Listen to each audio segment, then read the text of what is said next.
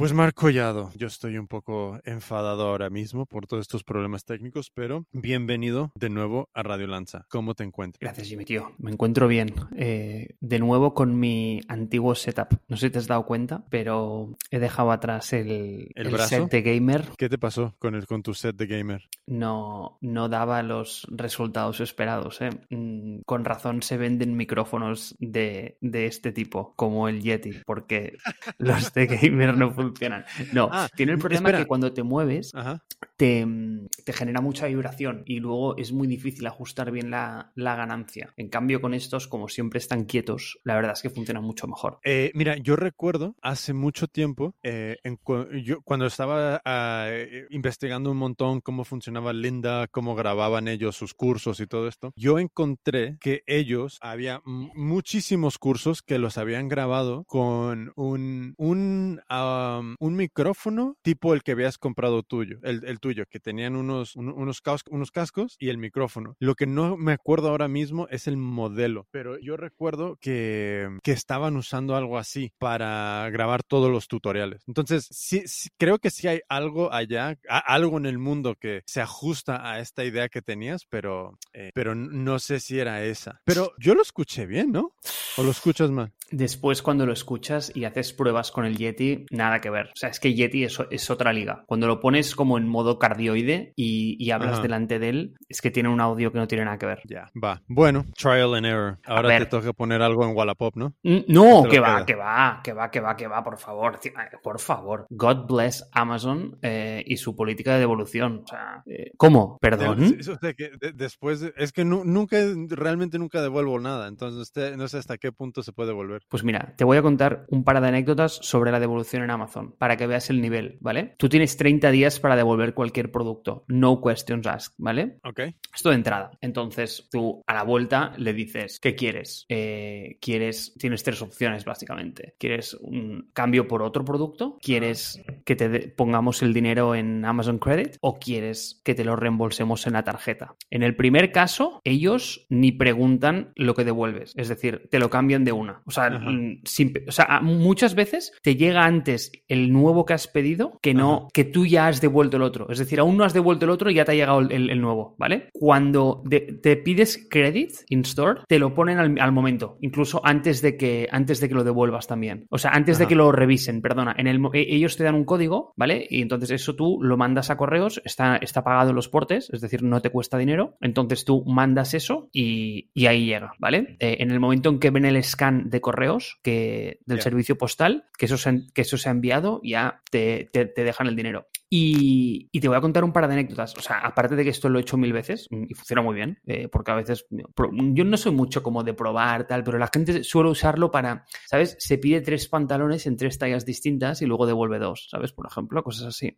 Eh, pero en, en un caso, me acuerdo que un ítem que no era muy caro, yo creo que valía como 15, 20 euros. Le di el botón de devolver y como estaba bajo el programa este de Amazon, ahora no recuerdo qué es, que si son ítems de menos de 19,99, entran como en un programa distinto que tiene una etiqueta verde, ahora no me acuerdo cómo se llama. Eh, pues tío, le di al botón y como que no me, no me salió esa pantalla de siempre de, de imprimir el, el- el código. Y yo, qué raro. O sea, tío, ¿cómo voy a devolverlo si no me has imprimido? Y buscándolo, buscándolo, buscándolo, tío, me puse a mirar y cuando debajo de pedidos ponía producto devuelto y reembolsado, este producto no requiere de, de devolución en Amazon. O sea, se lo de- te dan el dinero y te lo puedes quedar. Keep it. Es, es muy bestia. Eh, Hicimos la matemática. Es más barato. Just keep it. Sí, claro. O sea, vi- vieron que era como que más barato que me lo quedara que no como gestionar el envío hacia ahí. E- Es que claro, tú imagínate lo que es pagarte el envío. Eh, luego toda la manipulación de toda una red de personas ahí dentro para gestionar este envío. Pues los 20 dólares, 20 euros, seguramente que ya es como, no, es más No. barato si te lo quedas. Total, tío. Pues eh, 30 días para devolverlo tienes entonces. Va, Mark, quiero entrar en tema. Yo tengo dos. Quiero hablar del Google Launch Night y eh, del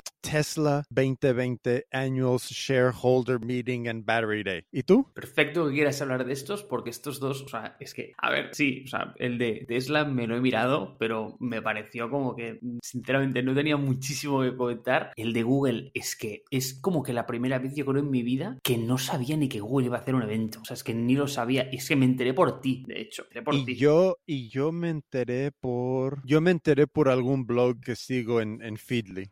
Que como que de repente vi, ah, van a tener un evento. Pues mira, y era justo ese mismo día. Vale. Y dije, ah, pues me lo veo. Y me, me lo puse ahí. Me, lo encontré como hace como cuatro o cinco horas por adelantado y dejé la pestañita abierta con un countdown y, y vi el evento. Hablamos primero del de Google, que fue más reciente que el de Tesla, o al revés. El que quieras primero, pero yo, yo tengo, yo, yo, tengo un tema también, ¿eh? ¿Qué quieres? Sí, te diré qué es lo que está ocupando mi mente estos días. Pero, mira, y fue a raíz de un podcast pasado contigo en el que tú ya sabes que yo con, con todo esto de cómo la tecnología está afectando a la sociedad, estoy sensible. O sea, tengo la piel muy finita. Y todo el tema de, de, cómo estamos regalando nuestra privacidad, nuestros datos y qué es lo que pasa como a una escala social con esto, me tiene un poco preocupado.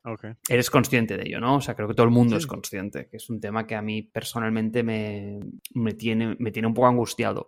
Pues me dejó muy tocado como el comentario así como en real que hiciste de, del panorama político en Estados Unidos. Básicamente porque es que no tenía ni idea, ¿sabes? Porque el hecho de que mi dieta informativa tan estricta a veces también me, me prohíbe ver ciertas cosas, o sea, me prohíbe, no me permite como ver ciertas cosas que están pasando en el mundo que son súper relevantes también, mm, como esta, ¿no? Y me dejó pensando mucho. Y, y, tío, como que empecé a leer mucho, mmm, me empecé como a documentar un poco, sin pasarme, obviamente, sobre el tema, incluso como inaudito en mí. Me he visto dos documentales de Netflix. O sea, imagínate hasta qué punto el tema... ¿Cuáles dos? He visto uno que se llama The Social Dilemma o algo así, Dilema o algo así. Y, y me pareció interesante. O sea, a ver, es como cuando te miras el de... ¿Te acuerdas el documental ese de Netflix de los veganos? Ay, ya. Pues ya, ya, ya. Ver, el, es, sí.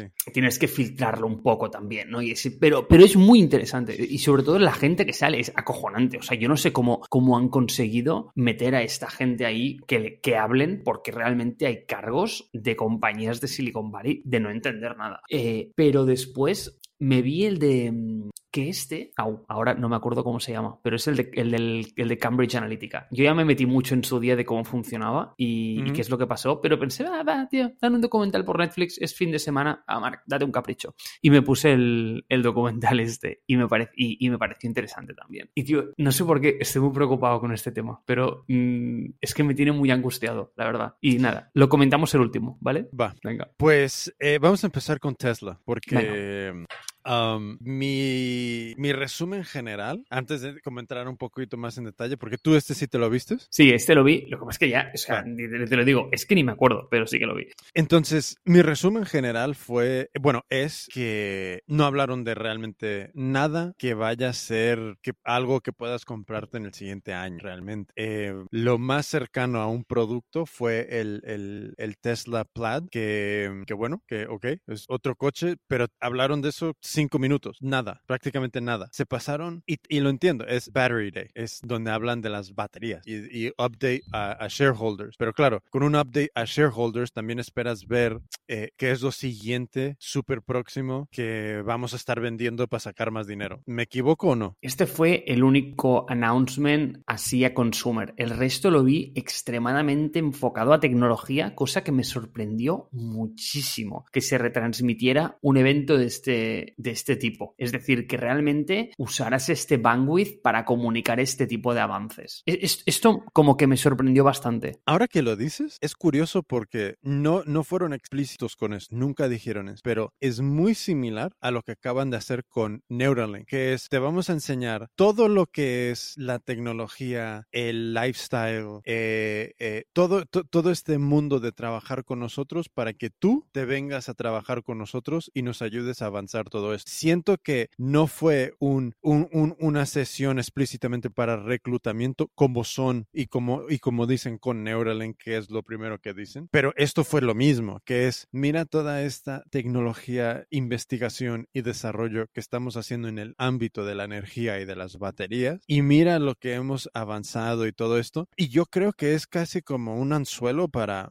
para toda esa gente que, que, es profesional, que realmente puede, tiene, que puede ir a trabajar con ellos, como para, como para darles un, un buen sabor de boca y, y, empezar a ser como un imán para, para, de reclutamiento. Eso es como se sintió. Pues mira, mm, es que mientras hablaba yo y te, y te, y te decía esto, que realmente me pareció un evento muy técnico, etcétera, estaba pensando exactamente esto. Pensaba, mira, es que es igual que el de Neuralink, es que es exactamente lo mismo. Porque realmente el, el gran reto que presentaron como de manera recurrente a través de todo es que es ese timeline, que tres a cinco años, cosas así, si no recuerdo mal, era un poco en general lo, a lo que como no volvieron a ello mucho, pero sí fue algo que dejaron muy claro que es eh, estamos haciendo muchos avances, tenemos mucho mucho desarrollado, pero eh, para los objetivos que tenemos, como no, no, no sé si eran como tres cinco años, algo así. Entonces se sintió como un pitch de reclutamiento para gente que trabaja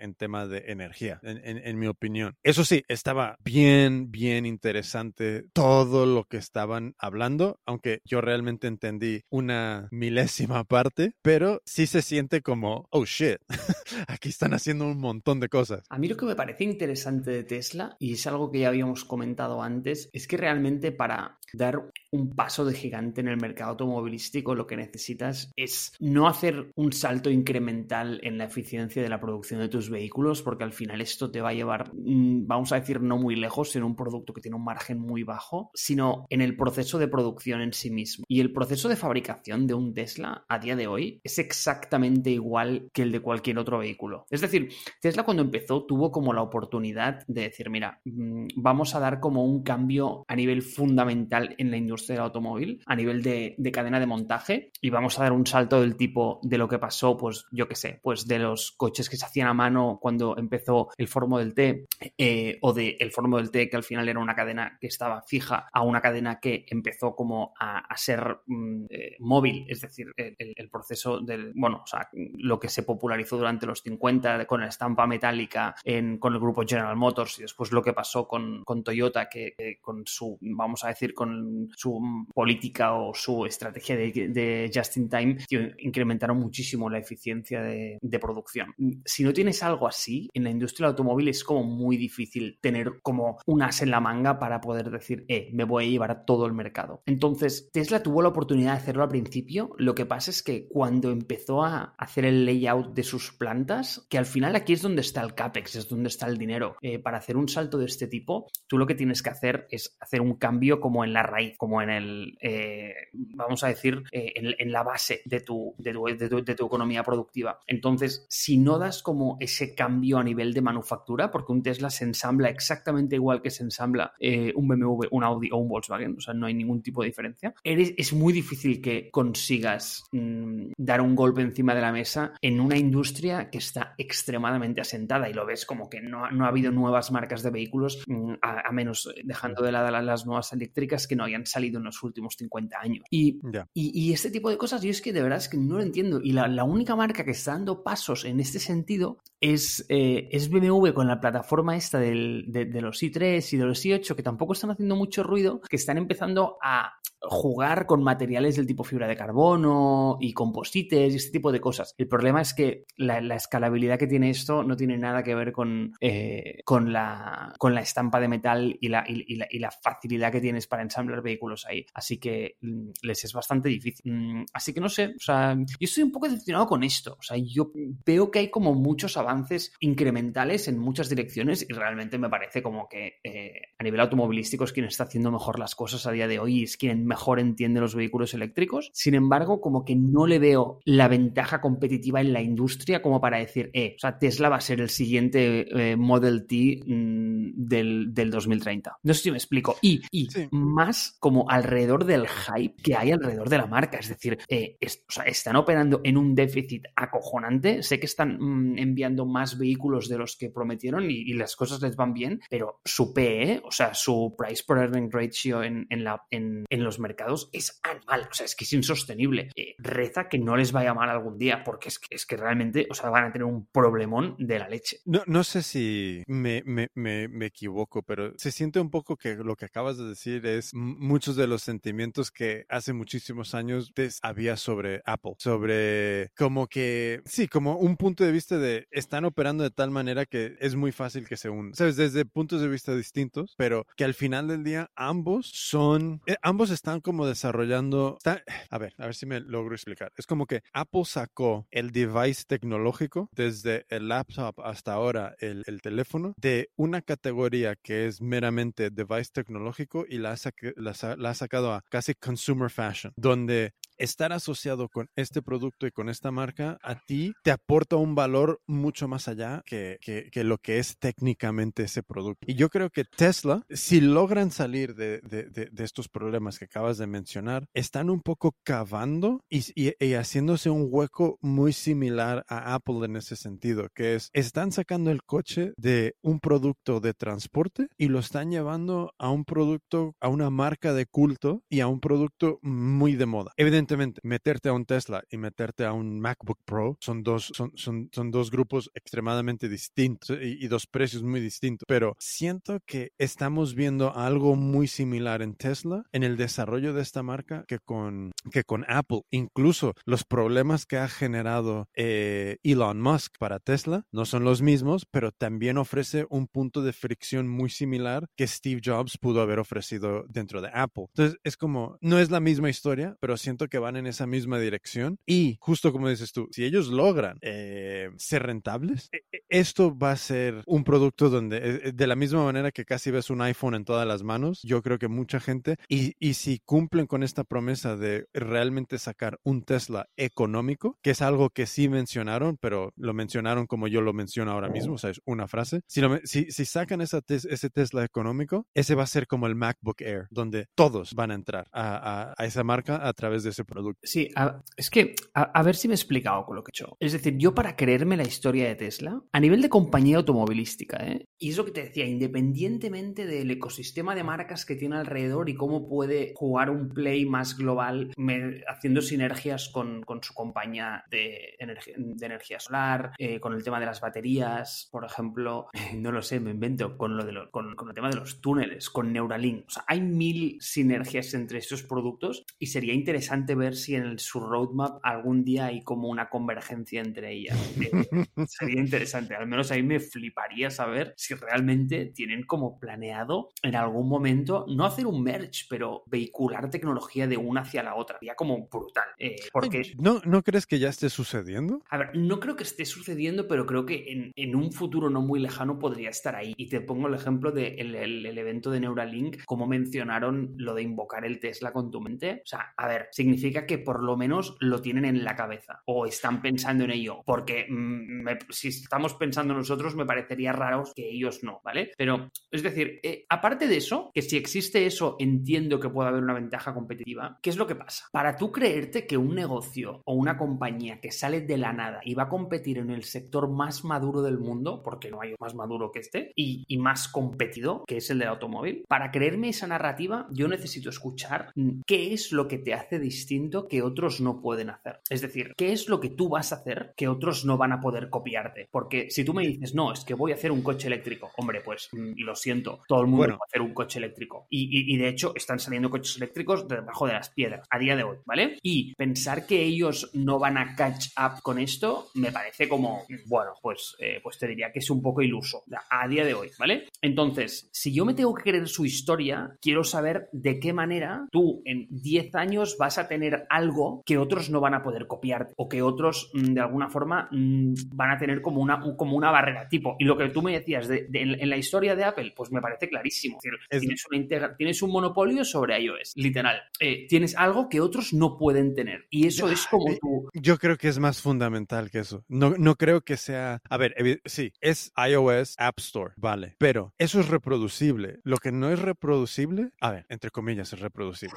muchos matices, muchos matices. I know, I know, I get it. Lo, entiendo. Lo que no puedes reemplazar, lo que nadie te puede copiar y lo que nadie te puede reemplazar y lo que nadie puede sustituir y lo que nadie puede ni, ni, ni, ni llegarte a los talones es al espacio que Apple tiene en el corazoncito y en la mente de cada uno de sus consumidores con esa marca. Porque eso es, si, si tú te pones a negociar una compra de un Apple, un Nike, por ejemplo, incluso Tesla ahora mismo, a todos sus bienes materiales les puedes atribuir un precio y un valor muy racional. Lo que no tiene un valor racional son las marcas, porque realmente eso es el, espera, eso es el licensing. Has dejado de grabarte por algún motivo y en Zencaster apareces como muerto. No te oigo. Mm, mm, yo ni te escucho nada y en Zencaster tienes una línea así. ¿Qué te ha pasado, Marco Collado? Ah, ah, a mí no, o sea, yo he seguido grabando, ¿eh? Todo el rato. Yo también. No, tú no. Mira tu Zencaster, está vacío. Yo te, ya, y yo te veo a ti vacío hasta ahora. Hombre, claro, porque no he dicho nada, pero mira ahora, o sea, no, no, o sea, el, tuyo estaba como eh, plano y yo hablaba y el mío se grababa. Ah, bueno, o sea, puede ser que tuvimos un problema de conexión, no lo sé. Mm, bueno, aquí sigue todo. Tío, tío, ni idea, ¿eh? Bueno, vamos a seguir. Em, porque yo lo estoy viendo también aquí y yo lo veía bien, salvo cuando, salvo el, tuyo lo veía todo. Bueno, vamos a seguir. Entonces, em, en resumen, yo lo que, lo, que digo es, creo que el, el lo, que, lo irreemplazable, lo irreproducible por cualquier otro competidor es esa marca. Y eso es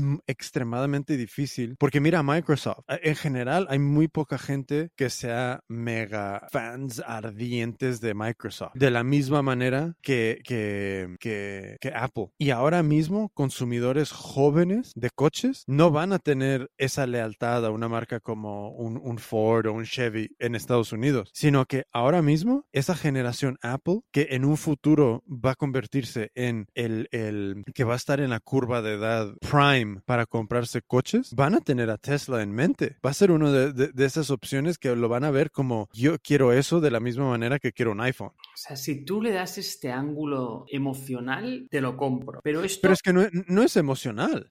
si tú te sientas mañana y te dicen, ok, Mark, tú tienes que negociar la compra de Nike, todo lo que ellos tienen de, de, de, de bienes materiales, es lo que dije. ¿Sabes? Todo eso puedes cuantificar un número de cuánto vale. Tú dime cuánto vale esa marca, es ese check y esas cuatro letras. ¿Cuánto vale, Mark? Bueno, pues está, está computado en su stock price. O sea, al final, ahí lo tienes. E, está computado en su stock price, pero es que tú ponte a negociar una compra de eso, a ver, a ver dónde cae. Es que es, es, ese es el, el, asunto de Tesla también, que es, sí, todo tarde o temprano va a ser reproducible. Incluso la, la política que ellos tienen de, de, de, abrir sus patentes. O sea, que tampoco es que las, las baterías y todo esto lo, lo estén cerrando. No sé si todos los patentes o un grupo, no lo sé, pero están abriendo para que su tecnología se pueda usar. Están abiertos a ello. O sea que no van por en esa dirección de querer, de querer eh, eh, básicamente tener una ventaja competitiva. Entonces, ¿dónde está su ventaja competitiva? Si, si, si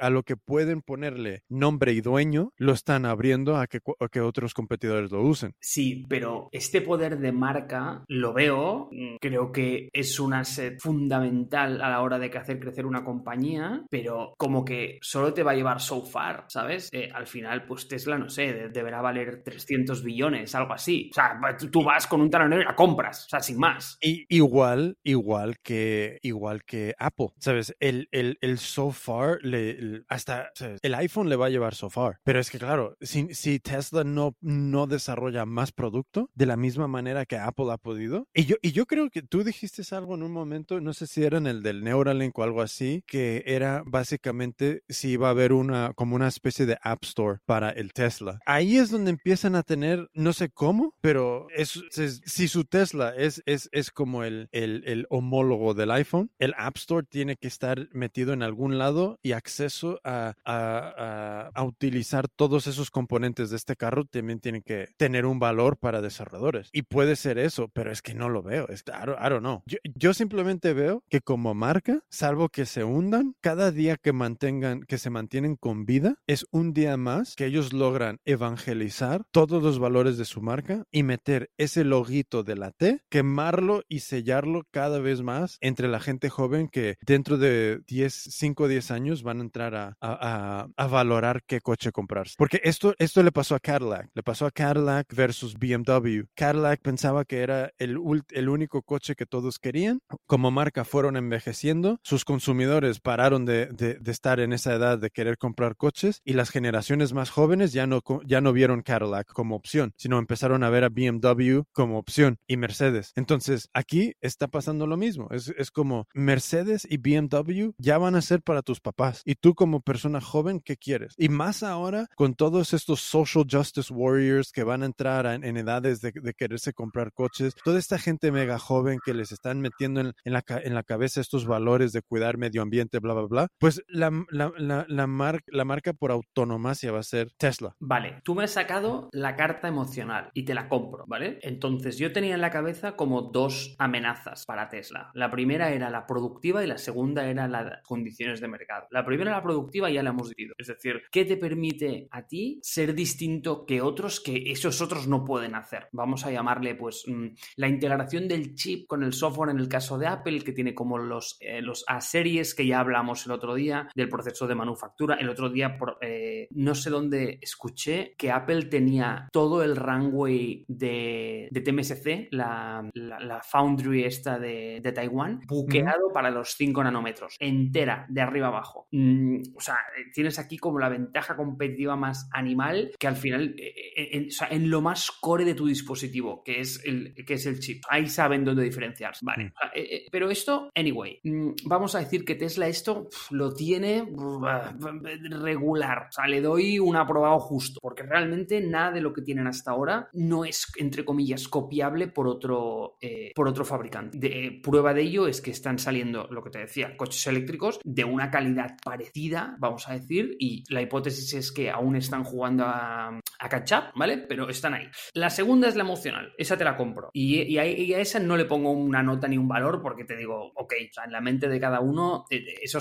No sé cómo la trascendencia que tiene esa marca como fuera de Estados Unidos. Aquí en España, la verdad es que no está muy fuerte, sinceramente. En Europa creo que sí, España no. Pero, anyway, mm, no es Apple ni mucho menos. Evidentemente, tampoco tiene su, su recorrido ni, ni, ni, ni, está ahí, ¿no? Pero, pero estoy de acuerdo que sí que en la cabeza de una persona, un Tesla se posiciona, pues eso, como entre un Porsche y un Mercedes, algo así, ¿vale? Eh, entonces, o sea, que eso como que lo tiene ganado, ¿vale? A mí, pero mira, estas dos te diría, es que me dan igual. Porque para mí hay una que es la que te iba a mencionar, pero tú me has sacado lo de lo emocional, pero bien, o sea, la hemos colado hoy en medio también y está perfecto, que es la de mercado. Esta es la única que no me creo, la única. ¿Y, a eso a qué me refiero? Me refiero a que si tú le preguntas a Mark, dentro de cinco años, el tema del ownership de los coches eh, es que deja de existir. Es decir, la compra de vehículos para mí es un mercado que está, no está decreciendo, es decir, se está extinguiendo. Eh, en el sentido de que cada vez más tienes a más gente viviendo en ciudades. La mejor alternativa para circular en ciudades no es la compra de un vehículo, es compartirlo, es alquilarlo, es pedirlo con un Uber. Mm, ves que por primera vez en la historia del automóvil, dos fabricantes mm, competidores directos como BMW y Mercedes, en este caso el grupo BMW y el grupo Daimler, se han unido para hacer una propuesta de valor conjunta, que es unir el Car2Go con el Drive Now. Uh -huh. Han juntado sus dos competidores para luchar en un mercado que se los estaban comiendo con patatas los Ubers y,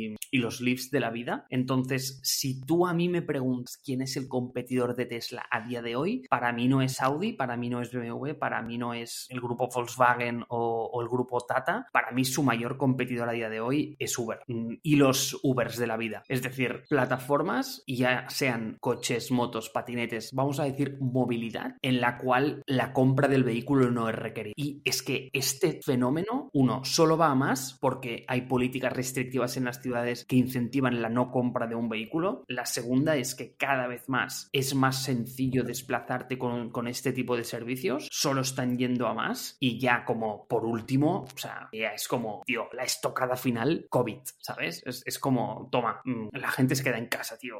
Es como ya, y sé que este tema es, trans, es, es, temporal y seguramente saldremos de ella, pero ya es como, ostras, eh, no veo ni un, es que ni un ápice, nada, cero, de certeza certeza de que el mercado de vehículos va a ir, o sea, la venta de vehículos va a ir a más y no a menos. Eh, ya veo otras marcas, ¿cómo te diría? Como haciendo políticas a favor de, la, de, compartir vehículos y tienen como divisiones paralelas para compartir sus propios vehículos. Ostras, eh, no veo nada de eso en Tesla, nada. Entonces, el día que ya la inteligencia artificial de alguna forma dé un paso adelante en esto y los vehículos dejen de tener propiedad, sino que simplemente sea como un router dentro de la ciudad, es que me cuesta mucho ver por qué ese valor de marca tiene sentido. Es decir, para mí el valor de marca existe cuando tienes algo muy propio, muy tuyo, que tú posees. Es decir, entiendo el valor de marca en Louis Vuitton, entiendo el valor de marca en, en, que es tuyo y que está como muy em,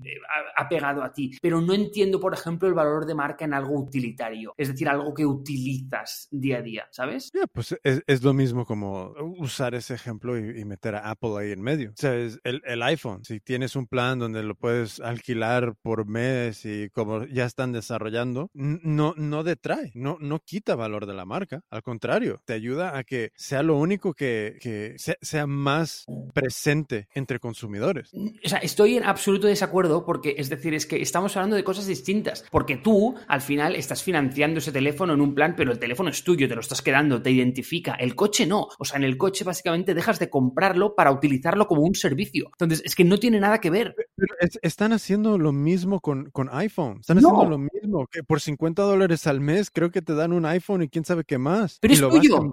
No es, no es tuyo. Claro. Es un Obviamente, son detalles, son detalles, está financiado, es de una financiera, pero es tuyo, lo llevas tú en el bolsillo cuando te vas a dormir.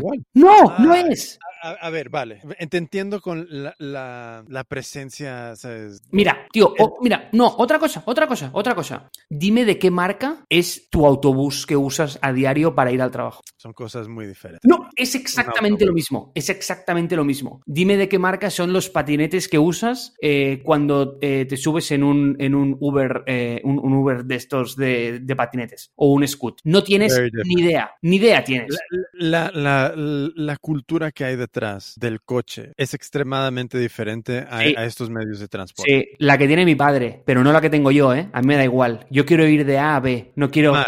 tú eres, tú estás al margen, tú estás al, absoluto margen. En general, cualquier persona que sea un empleado, mm, vamos a decir, un empleado medio, quiere ser propietario de su coche. Mira, si no, escúchame una cosa. Si no, todas estas empresas que surgieron en Barcelona y en Estados Unidos de car sharing, ¿dónde huevos están? ¿Dónde están? Barcelona, Uber, Cabify. Y sobre Eso no es car sharing. Eso no es car sharing. Sí, sí, sí, pero, te digo por qué no. Te digo por qué no. Primero, uno, porque no ha habido una compañía que ha deployado sus servicios aquí, ¿vale? A nivel de car sharing, porque el car sharing como, como tal es un concepto que no funciona, porque el vehículo lo tienes que aparcar en algún sitio y si la ciudad no fomenta esas políticas, no funciona. Pero sí que ves que, por ejemplo, Barcelona está plagada, plagada de patinetes, bicicletas, motocicletas, porque, tío, este es un sistema de transporte que funciona. Y si a mí me, preguntas de todas las motocicletas que están en Barcelona, que está lleno, o sea, pero, pero lleno, qué marcas son, no tengo ni idea.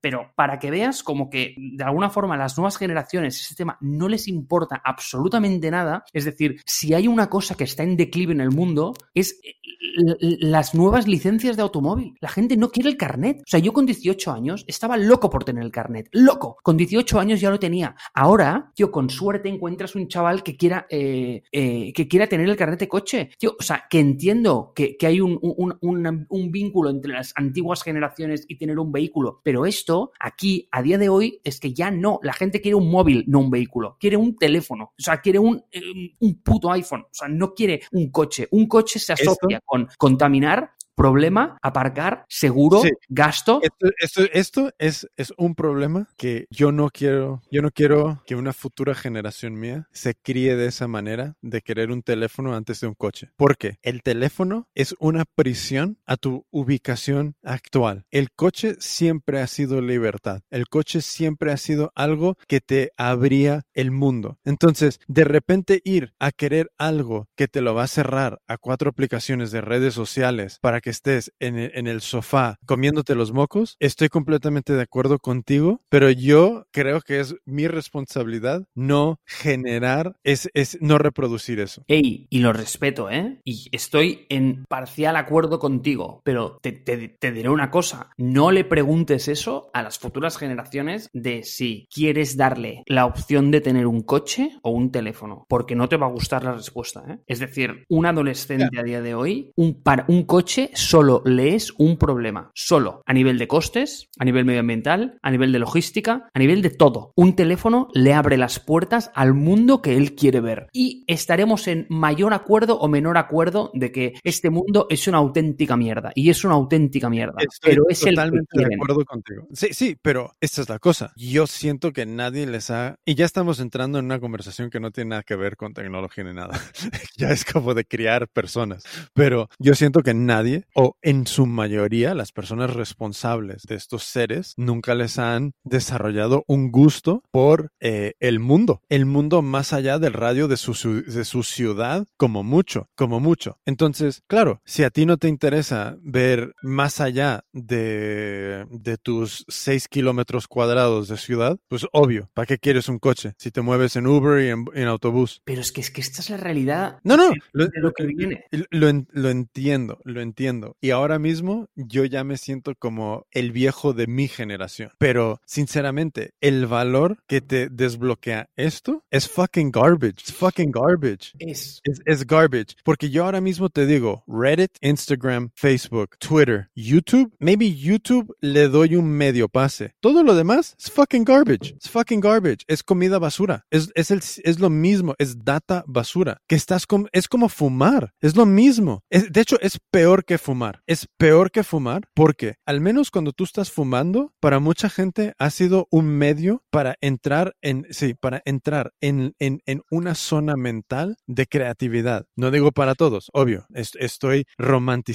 I'm romanticizing lo de fumar, pero no, no necesariamente era una actividad que te absorbía al 100% por completo y te aislaba del mundo. Al contrario, en muchos casos era una actividad que te, vamos a decir que te metía más en profundidad al mundo, pero el teléfono y estas aplicaciones y, lo, y, y- y las, lo- lo- las tiendas de juegos, bro, fucking garbage, es junk food, es absolute fucking garbage. Y, y la cosa es esa, es tú como padre responsable de crear una, una nueva persona, mira todos estos cabrones que hay, que hay por todas partes que en cuanto se sientan ya les ponen el teléfono en la cara desde cero años, desde cero años. ¿Tú le darías a tu hijo un cigarro a cero años? Pues es lo mismo, les guste reconocerlo o no, es lo, mismo y peor, y peor, porque todas estas aplicaciones, todo este consumo de información de esta manera, lo único que te hace es castrarte de ser una persona creativa para el 99% de las personas. Es lo único que consigue. Es una castración de la creatividad porque te pasas todo el absoluto día consumiendo y nadie usa esto para inspiración para crear. Nadie. Muy poca gente. Y cuando tú eres una, una persona joven, pequeña, en, en vía de desarrollo de un, de, de un cerebro, bro, eh, eh, está mal. Es- está mal. Es nefasto. Es nefasto. Entonces, de la misma manera que tú estás diciendo que esta gente quiere un móvil, te digo que van a reconocer este problema de estos dispositivos y de estas aplicaciones mucho más rápido que han reconocido el problema medioambiental, mucho más rápido que han reconocido el problema de la, de la comida, del fumar, de muchas cosas. Porque esto es un fucking problem. Todas estas aplicaciones. Entonces, el coche, I'm sorry, el coche te, te, te, te, manda a ti a ser una parte del mundo. De repente tener un coche dices, me quiero ir al fucking monte, vete al monte. Te quieres ir a la playa, vete a la playa. Te quieres ir a conocer otras ciudades, otros pueblos, otros continentes. Fucking go. Vete. Esto no lo hace. Esto no lo hace. Esto al contrario. Te, te reduce todos esos deseos de descubrimiento a tu sofá. Y eso es un problema. Es que en eso no tengo nada que añadir, porque es que solo estoy de acuerdo. Es que solo estoy de acuerdo. Y, y es lo que me lleva a, a- mi, a mi obsesión reciente que te he comentado antes sobre el tema de, de la, de la polaridad social que está existiendo eh, a base de esto. Y, y- ese es el outcome del uso masivo de estos dispositivos y de que no, no tomamos en cuenta como las consecuencias que tienen ciertas tecnologías deployadas a escala. Pero la realidad es que a día de hoy el villano es el coche. Es decir, eh, socialmente se percibe como el, el villain, o sea, tío, la cosa mala. Eh, tío, polución, cambio climático, bla, bla, bla, lo que quieras, da igual. Eh, ¿Qué es, tío? El humo, el coche. Mm, en cambio, el teléfono, para un chaval joven, es libertad. Es como la puerta de entrada a su mundo. Y lo siento, es una pena. Me sabe muy mal. Para mí, es lo que tú dices, es una jaula, sin duda. Pero desafortunadamente no es percibido. Yo te digo, esto va a cambiar. Esto va a cambiar. Porque con los mismos documentos, ya, ya empieza a haber un montón de documentales muy buenos sobre, sobre el problema de, de, los teléfonos, de las aplicaciones, redes sociales. Y esto va a cambiar. Va, va a haber una generación muy próxima que va a ver esto como un problema social de la misma manera que la Greta está viendo el, cambio climático como un problema social. Y va, a existir generaciones jóvenes que, se, que, van a ver esto como un problema. Lo van a ver porque lo es y es un problema súper grande, súper grande. Pero bueno, yo voy a cambiar un poquito de, de, rumbo, que es volviendo a Tesla y el Battery Day, creo, yo solo puedo suponer que todos esos mil millones de avances que estuvieron contando del desarrollo de las baterías tienen un mega big picture plan de, no sé, puede ser que sea una, un plan over engineered para ser los, los, los dueños del mundo de, la, de las baterías, no lo sé, de la energía eléctrica, no, no lo sé, pero que parece que están pegando unos avances gigantes, pues sí. Vale, wait, me voy a contradecir otra vez, de nuevo, ¿vale? Eh, no con el tema de, de, la jaula y los teléfonos, eso ya sabes que ahí no voy a cambiar de opinión tan fácilmente. Pero antes te he dicho que para tener esa ventaja competitiva que otros de alguna forma no puedan copiar en 10 años, vamos a decir, deberías tener algo propio, único, en lo que diferenciarte que de alguna forma no fuera replicable a escala por otros en una línea temporal, pues vamos a decir corta. Y por eso me refiero a los chips, por ejemplo, que usa, eh, que usa Apple con los iPhones. A, me voy a referir a la integración de software y hardware que hace Apple con sus dispositivos. Son buenos ejemplos. En el caso de Tesla, no está esto en la línea de producción y no lo está, es verdad. Sin embargo, Tesla es una compañía que está extremadamente integrada de forma vertical. Como no lo está ninguna, eso es un problema para ellos en ciertos ámbitos, pero también te diría que creo que están integrando donde creo que ellos pueden derivar valor. Y eso son las baterías. Es decir, cuando alguien compra baterías, se las compra a Panasonic o se las compra a whatever. De hecho, Tesla se las estaba comprando a Panasonic hasta, hasta el día de hoy y la Gigafactory, la fábrica donde fabrican las baterías a escala, es un joint venture con ellos, con Panasonic. Entonces, hasta el día de hoy estaban usando un commodity. Pero si tú me preguntas en 10 años dónde está la ventaja competitiva de Tesla, ahora que lo has mencionado, a lo mejor te diría, pues ojo, pues ojo, que quizás sí que tienes razón y que en las baterías integradas verticalmente, es decir, siendo tú quien las diseña y las fabrica, ahí tienes una ventaja competitiva muy grande. Y solo me creería una innovación sostenible a largo plazo de la mano de Tesla en o A, la inteligencia artificial y la autonomía de los vehículos, o B, en la integración vertical de las baterías con de alguna forma una, tecnología que nadie esté usando. Pero cuando me refiero a tecnología, me refiero a que van a dejar de usar el litio. Well, shit. Yo no sé nada de eso.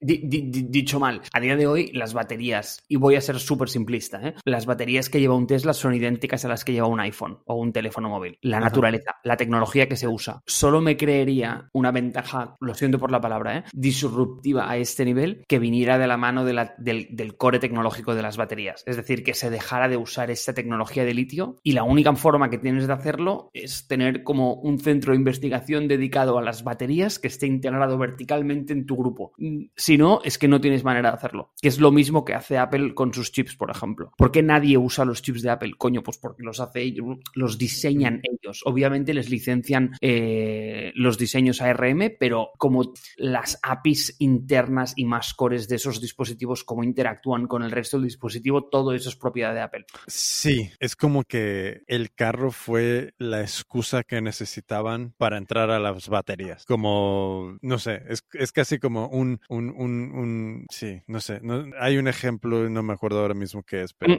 Mira, pues te, te- te- lo voy a dar yo muy fácil.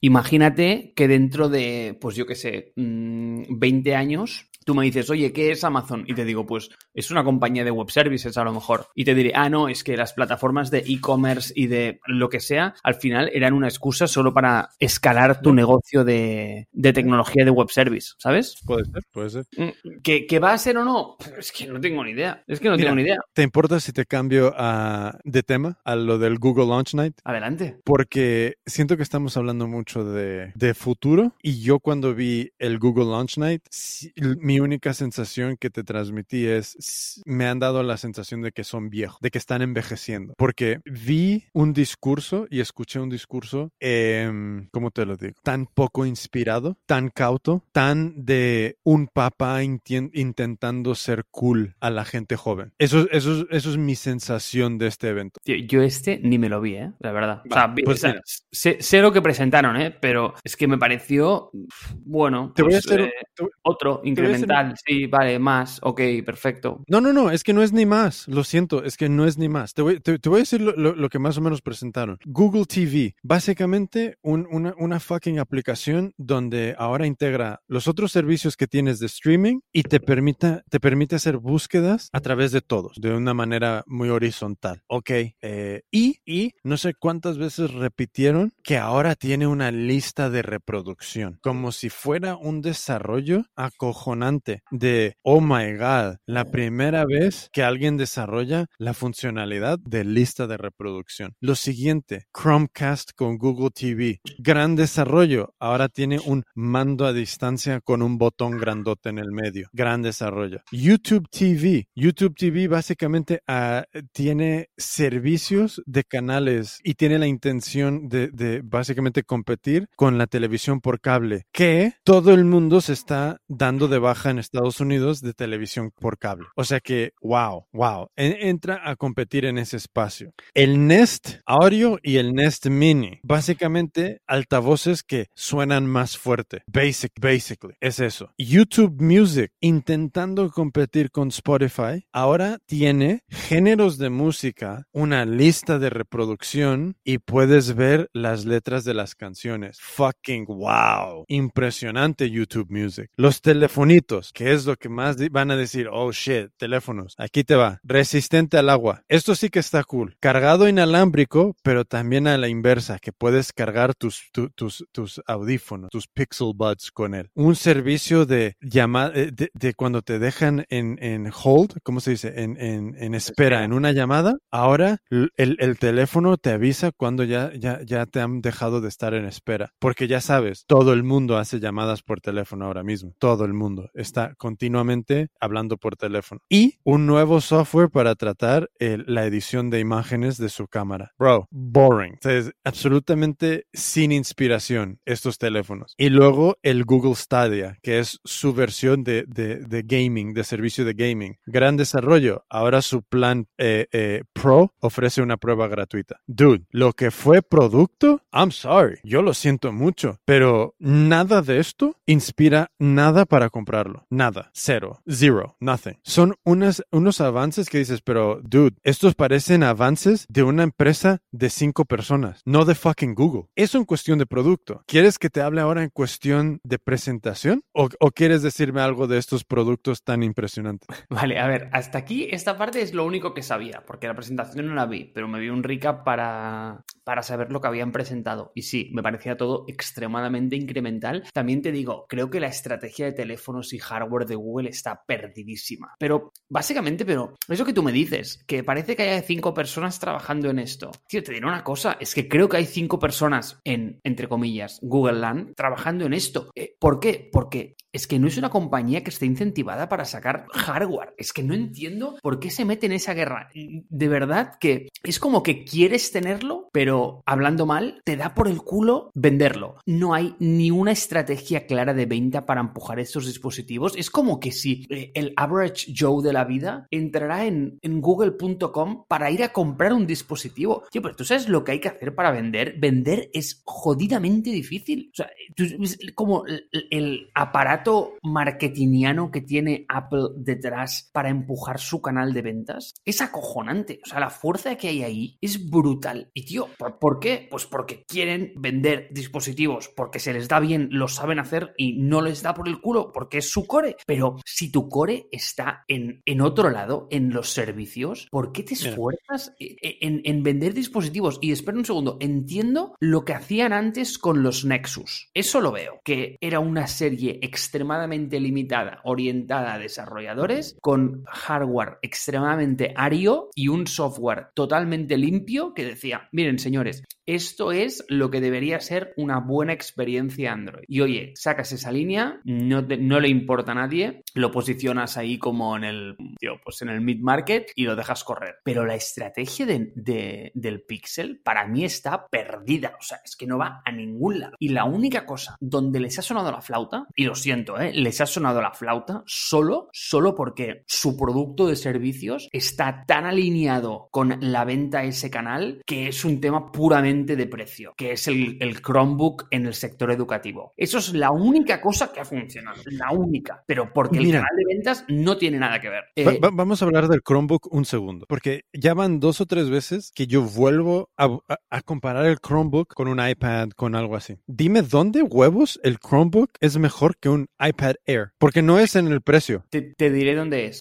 El producto en sí está mucho más alineado con los incentivos de un centro educativo. Y te voy a decir el por qué. Primero, esto que has dicho no es cierto. Sí es mucho más barato, mucho más. O sea, tú puedes tener un Chromebook por 150 euros, entra en Amazon ahora mismo, literal, 150 pavos. Y no estoy hablando del Pixel, ¿eh? No estoy hablando del Pixel, estoy hablando del Chromebook, o sea, de, del como del dispositivo que tú puedes montarle Chrome a un ordenador. Entonces, el sistema operativo es como mucho más, vamos a decir, eh, niño friendly, en el sentido de que no hay dependencias de, de, OS como tal. Es decir, el OS, el, el, sistema operativo como Mac OS, Windows, es un concepto arcaico, a pesar de que iOS es una invención, entre comillas, de hace 10 años y es relativamente nuevo, es un concepto muy, muy, muy, muy arcaico el que haya algo que esté corriendo en tu dispositivo. Al final, este approach de Google de decir, no, no, señores, está en el cloud y lo que tienes aquí es un cristal tonto que te enseña lo que hay detrás, es como una solución mucho más eficiente a nivel computacional, es más segura, es más escalable y a nivel de costes te requiere menos computación en la, en la máquina. Entonces, es un win-win-win-win en todos los sentidos. Tener un OS nativo del sistema mm, solo te, solo te renta cuando vas a hacer tareas extremadamente intensivas en computación, como, eh, como gráficos o no sé, o tareas low level como programar, cosas de este tipo. Eh, y claro, ¿qué es lo que pasa? Que la educación es un mercado que está súper incentivado por, uno, coste bajo, dos, muy friendly con los niños, es decir, que no me la puedan liar, y tres, que un dispositivo sobre todo tenga interpolaridad, es decir, que se pueda compartir. Uno es este tipo, va muy en contra de ese tipo de, de prácticas. De hecho, si te fijas, el iPad OS no puedes compartirlo con otros, pero creo que en educación sí hay cuentas de usuario o algo así. Y solo lo tienen para eso en mercado, porque al final, ¿cuál es el incentivo de Apple? Vender más dispositivos. Si te puedo dar un iPad que lo puedo compartir, tengo un problema. Y después, la, la otra es que los dispositivos son mucho más resilientes en, el sentido de que un iPad es frágil. Eh, un dispositivo de estos puede ser mm, maltratado eh, a niveles históricos y, puede seguir funcionando. Pero es, el, es el, como el único asterisco que le pongo, ¿eh? El único, el único. El resto, lo que tú dices, tío Google, o sea, no sé por qué juegas a ese mercado. O sea, no tiene ningún sentido. Ya, es, es, es, es, como pensando en esto, es como que Apple y Google tienen como el, el desarrollo a la inversa cada uno. Es como Apple empezó con hardware, Google empezó totalmente software. Vamos a decir software. Lo resumimos con software.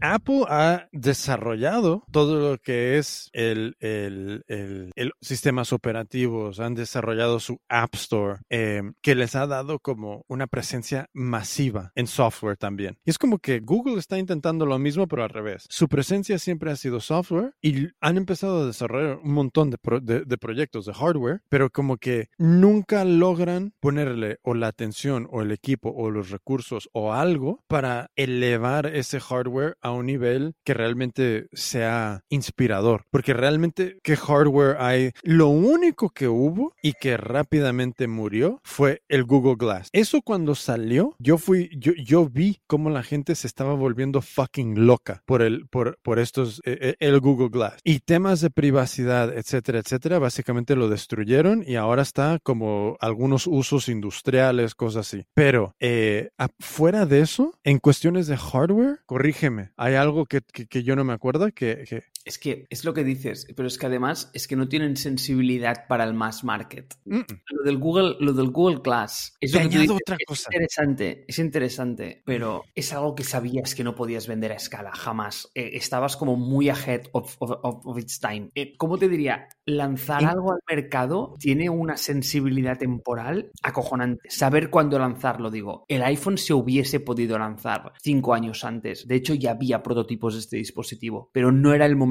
El, el timing al market es no, no, fundamental, no, sino te diría que es lo más importante. Esas Google Glass en ese momento no era el momento de lanzarlas, ni mucho menos. Y, y te añado un detalle, que, creo que es más un, un matiz mm, de espíritu de marca y de empresa, que yo creo que tiene mucho que ver con lo que dices, que no saben llevar hardware a mercado, que no saben consumir, que no saben conectar con el mass market y ese consumidor que es en su base Google como producto y como empresa, vamos a decir que nunca ha creado nada nuevo para un consumidor, sino que lo que ha hecho es su producto en su core y su filosofía de, empresa en su core es de lo que ya existe, nosotros vamos a encontrar maneras de, de, entregarlo y de, y, de, y, de sintetizarlo de una manera más eficiente. Eso no significa que tú eres creador de cosas, sino que significa que eres como un, un curador de un, de un, de un museo, un, una, un, un curator de un museo, que es, tú no eres el artista, tú no eres la persona que está pintando esos cuadros, tú eres la persona que agarra todo ese arte y lo expone de una manera que cuente una, una, una historia narrativa para, la, para el visitante. Pero el visitante no te ve a ti como el creador. Y yo creo que Google tiene ese problema en su, en su core, que es ellos simplemente han reordenado, te han permitido buscar cosas en Internet de una manera más estructurada y ordenada, que es increíble, no digo que no, pero cuando tú entras a competir con un fucking Apple, que desde su principio han sido creadores, han sido los artistas de los productos, pues tienes un, un, problema de filosofía de marca. Y yo creo que eso, aunque tú contrates a personas, ¿qué hace Google Maps? Sí, tú creas Google Maps y has creado el Street View, has creado un montón de cosas, pero no creas las calles. Simplemente estás jalando la información que ya existe en el mundo y reordenándola. Cuando tú creas un Google Drive y Google Docs, es porque ya viste lo de Microsoft. Entonces, hay un montón de cosas dentro de Google que yo siento que son fundamentales a cómo piensan y cómo funcionan, que cuando tú te metes a querer lanzar productos a consumidor, pues bro, si tú no me inspiras como marca y si tú no eres lo que es Apple ahora mismo, vas a tener un problema muy serio, muy, muy serio, para, para, vender eso y comercializarlo. Y esto se ve en, en, estas actualizaciones absolutamente chorras, chorras de una, una serie de productos que en mi opinión deberían de matar a todos estos productos e invertir un presupuesto mayor a producir contenido original para YouTube, a, a, desarrollar cosas que, que, que, yo creo que donde son líderes en, en la categoría sin lugar a duda. Es que al final me estás describiendo una compañía de servicios, porque es lo que es. Y no sé qué obsesión existe detrás de toda esta línea de dispositivos. Y es que ahora ya no es solo el teléfono, es que ahora han expandido como su línea de productos a un montón de cosas. Pero es como, es que es lo que te decía antes, tío. O sea, quiero crear un ecosistema, pero me da por el culo venderlo. ¿No, crees que es este problema de, de tener accionistas por detrás que te estén exigiendo y empujando que continuamente estés a más, a más, a más, a más y que no puedas ir más en profundidad con tu core, sino que tengas que ir más en horizontal y meterte en bailes donde no tienes eh, lugar en ellos? Claro, pero fíjate, fíjate, al final, ¿cuál es aquí tu, tu driver de dinero? Es una estrategia horizontal que funciona a base de tener tu producto instalado en cuantos más devices posibles. En otras palabras, cuantos más Samsungs, Huawei, HTCs o quien esté ahora en el Android Market se vendan, más búsquedas con Google se van a generar, más servicios de Google se van a activar, más Google Docs se van a compartir, más búsquedas en Google Maps se van a hacer, más reviews en Google Local se van a generar, es como un flywheel infinito. Entonces, ¿tu incentivo dónde está? Coño, pues en hacer el mejor Android posible para poderlo instalar de forma seamless en todos los devices de una forma escalable, replicable y, oye, mm, sin ningún tipo de fricción, ¿vale? Mm. Esto, para mí, corre totalmente en contra en voy a hacer una estrategia vertical de lanzar mi propio dispositivo con mi Android, del cual yo voy a explotar mis propias APIs mejor que lo vas a hacer tú, porque al final lo que estoy haciendo es como posicionar un competidor a, lo que me hace ganar. Es que no tiene ningún sentido, ¿sabes? Entonces, el endgame de esto es que si este dispositivo en Pixel o como se llame es tan successful que quita las ventas a todos los OEMs em, de, Android, el endgame de esto es, vale, me quedo solo haciendo mm, pues Android para mí, vendiéndolo a menos gente de la que le estaba vendiendo antes porque resulta que los OEMs que tenía se han pasado al sistema operativo whatever.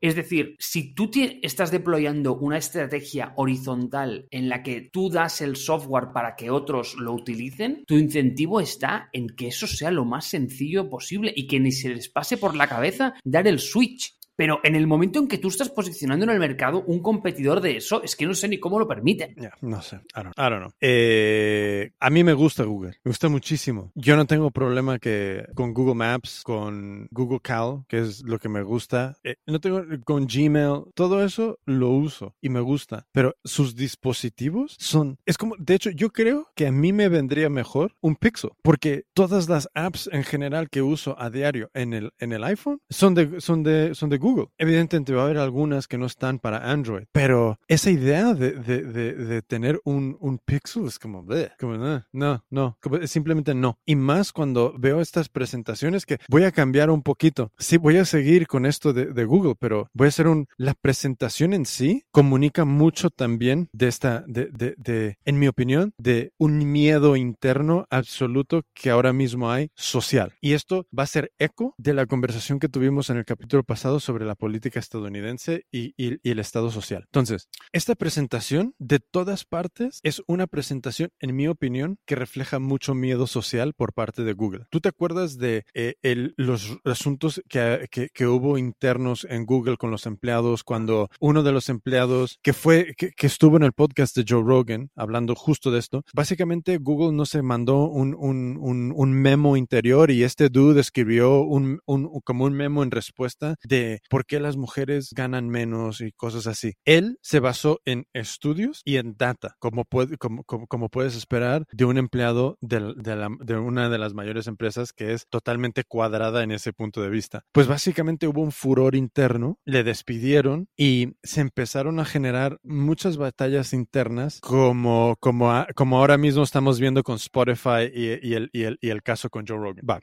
Esta presentación para mí, en todos los aspectos, intenta posicionar a Google como una empresa eh, socialmente consciente, como una empresa que quiere, que quiere denominarse con esta palabra que me da asco, pero que se usa muchísimo, que es aliado. Yo soy tu aliado, yo soy un aliado. Entonces, como escenario, todo era pastel, todo era inofensivo, todo era muy liso, muy plano, muy, eh, muy, muy pastel. Todas las de todas las personas que hablaron, no, yo no me no sé ni cómo se llama el, el, el, el, dude que, que, habló al principio, porque no era Sundar, era, era, era, era otro dude, era otro guy. Él era el único, el, único hombre blanco. El resto era, creo que cinco o seis mujeres, creo que una era americana, todas las demás eran de, de, de nacionalidades y etnicidades distintas, con, con, con, eh, con acentos distintos, y había un, un, dos hombres negros y un niño negro. Toda esta presentación, en mi opinión, y yo no digo que no no sean las mejores personas en esas posiciones. Pero cuando yo lo veo con un ojo crítico, es como, yo no quiero que tú veas aquí puros hombres blancos. Yo quiero que tú veas aquí todas mujeres y negros. Entonces, el mensaje social ahí ya es como, dude, ok, vale. Em, luego,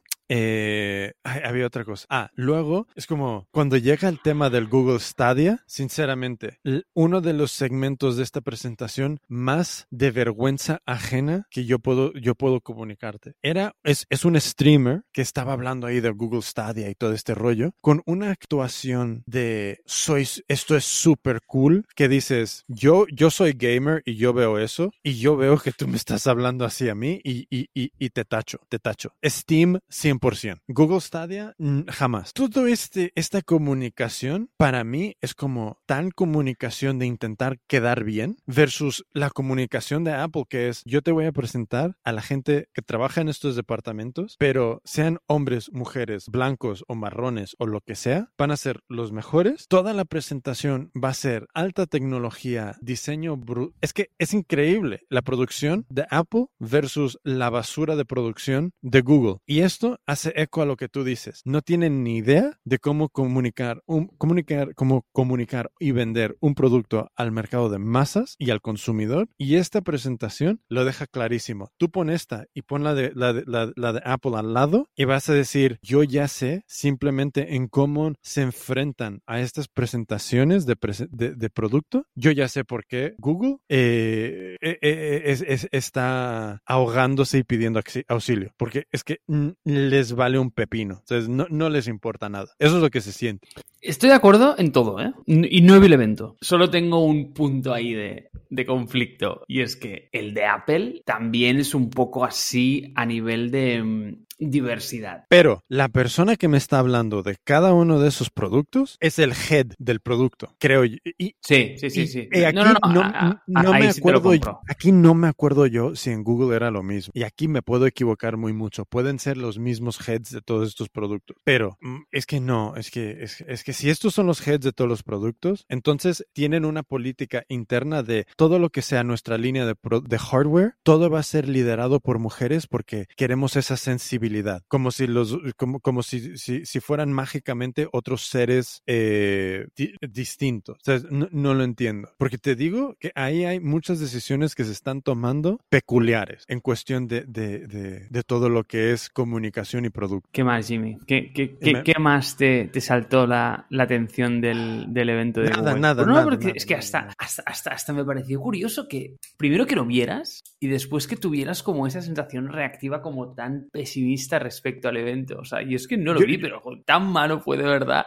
No, no, o sea, lo que presentaron fue súper incremental, eso lo vi. Y, yo, es, la típica cosa que para mí pasa por un press update y, fuera, y ya está. Yo soy muy hater con muchas cosas y lo reconozco y lo entiendo y lo sé, pero yo quería ver este, este, este evento y, y entré a verlo desde el punto de vista, dude, quiero, quiero que me vendan algo. Yo quiero algo de Google. Y me vi el evento y, y salí de ese evento como, como acabas de oír. Son viejos. Para mi en mi opinión, son viejos que, no, que están intentando caer bien y quedar bien. Esa es, esa es mi sensación. Que ya no, que están totalmente out of touch. Que no tienen un punto de vista original con lo que es producto y con lo, con lo que es hardware. Para nada. Incluso sus servicios de YouTube TV, el YouTube Music y todo este bullshit. Como, ¿en serio tienes las mentes más brillantes de ingenieros trabajando en esto y estos son tus desarrollos, bro? Una lista de, reproducción. ¿Really? Cambia de tema, Mark. ¿Ves? No, no, no, Eh, es que ahí es donde me sorprende, porque realmente, al final, muchas de las cosas que has dicho son, son activaciones del servicio, pero es que yo creo que ya su core ya no está en, en esos front-facing features, sino que el gran grueso de su, de su trabajo está en, en la parte de la algoritmia y la inteligencia artificial. Eh, es, esta, esta, es mi, esta es mi opinión, ¿eh? En el sentido, ¿cómo te diría? Creo que el engine de recomendación, el, el, que sigas usando el dispositivo, el que esta especie de engagement que se genera con el servicio es parte de su obsesión a día de hoy. Y muchas de las veces son features que ellos mismos no pueden sacar en un evento de mano. Mira, yo voy a terminar con esto dándote una predicción, como siempre me gusta darte de, de qué empresa va a comprar qué empresa, que siempre son las cosas más ridículas. Quiero que Apple compre Google y lo cierre. Shut it down. Redirige google.com a la App Store y ya está. No, pero ves, aquí me viene como una de las, yo creo que es una de las contradicciones más grandes que tiene Apple en su, ahora mismo en su discurso, y es que Google sigue siendo el navegador by default en los iPhones, y lo entiendo, y lo entiendo porque a día de hoy es la mejor experiencia. Sin embargo, creo que es un deal del que no pueden salir, sobre todo por la cantidad de dinero que les está metiendo en la caja. En otras palabras, la cantidad de dinero que sale de Google cada año para los bolsillos de Apple en concepto de búsquedas en el iPhone es de... Mm, ahí no recuerdo el número de billions, pero está en el orden de billions. ¿eh? Te voy a decir una cosa. Hace una semana, cosa así. ¿Sabes quién es GoDaddy? Me imagino. Claro. Yo tenía hosting con ellos desde hace yo creo que como 10 años, ¿vale? Estaba tan harto de pagar, pero también al mismo tiempo estaba tan como el, el, el, el escalation of commitment que con cada día que ha pasado que soy cliente de GoDaddy se incrementaba mi pereza de buscar una alternativa y migrar. Por fin lo he hecho. Di de baja tres productos de hosting que estaba pagando como absoluto imbécil y de momento tengo dominios solamente ahí. Creo que un siguiente paso que voy a empezar a tomar es migrar todo de Google a servicios de Apple. Google Maps sí que me va a joder. Eso no sé cómo, cómo, cómo maybe eso es lo único que me quedo. No lo sé. Pero estoy, estoy en ese punto con Google. Es como, dude, voy a ver si, si, si, si me quito de, de, este entorno. Porque me enoja mucho ver estos desarrollos. Te puedo dar mi consejo que Vas va totalmente sí. en contra de lo que yo hago. Es decir, no voy a predicar con el ejemplo. Mi consejo es no lo hagas. ¿Por qué? Porque al día siguiente me vas a decir que el mundo es una mierda. Mira, Gmail, no hago nada especial en Gmail. Empieza a usar Apple Mail y me lo cuentas. ¿Pero qué? ¿Qué? qué? Ok, hazlo. Mira, Mira, voy a empezar con el calendario. Eh, uy, mucho peor yo creo. Ah, pues ya está. Pues nada, me voy a comprar un fucking Pixel y ya está.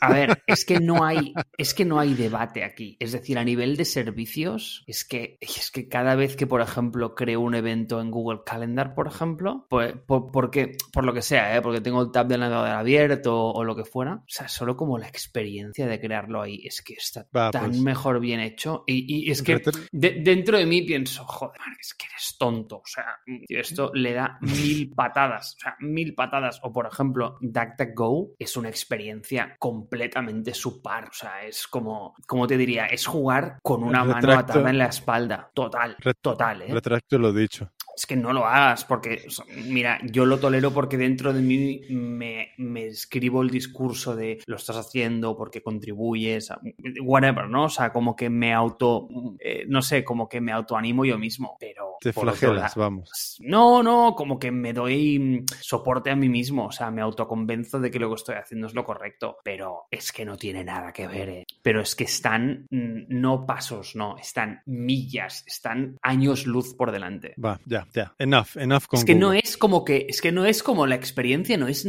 como ni, ni, comparable. Si me dices, mira, es que voy a coger y voy a apelar a todos los servicios verticalmente y voy a coger alternativas verticales a cada uno, ejemplo, voy a empezar a usar Calendly para el mail, voy a empezar a usar Hey para, ay, perdona, para el calendario, voy a empezar a usar Hey para el, el para el correo, voy a empezar a usar, me lo estoy inventando, ¿eh? Contactually para los contactos, voy a empezar a usar y vas pelando como verticalmente cada uno de los servicios optimizando. Punto número uno, te va a costar un pastizal. Y punto número dos, ahí a lo mejor vas a tener como una mejor experiencia, lo que pasa es que absolutamente atomizada. A día de hoy, la Nada mejor integrado. experiencia de largo, de largo, a nivel de suite de productividad de servicios, es Google, pero mmm, no de cerca, no. Ahí digo, no de lejos, no. O sea, de, es, que, es, que, es que al segundo es que ni se le ve. Ya, ya. Y, y, y, me sorprende que yo creo que es la primera vez que alguien le intenta vender algo a Jimmy Flores. O sea, Jimmy va convencido de que quiere comprar y no compra. O sea, es que lo, lo tuvieron que hacer muy mal, ¿eh? Nefasto. De hecho, te digo una cosa. Solo con los putos colores que han usado, que todos son pastel, como si de repente todas las casas en el mundo quieran dispositivitos pastel, ya con eso ya me genera tanta... Rep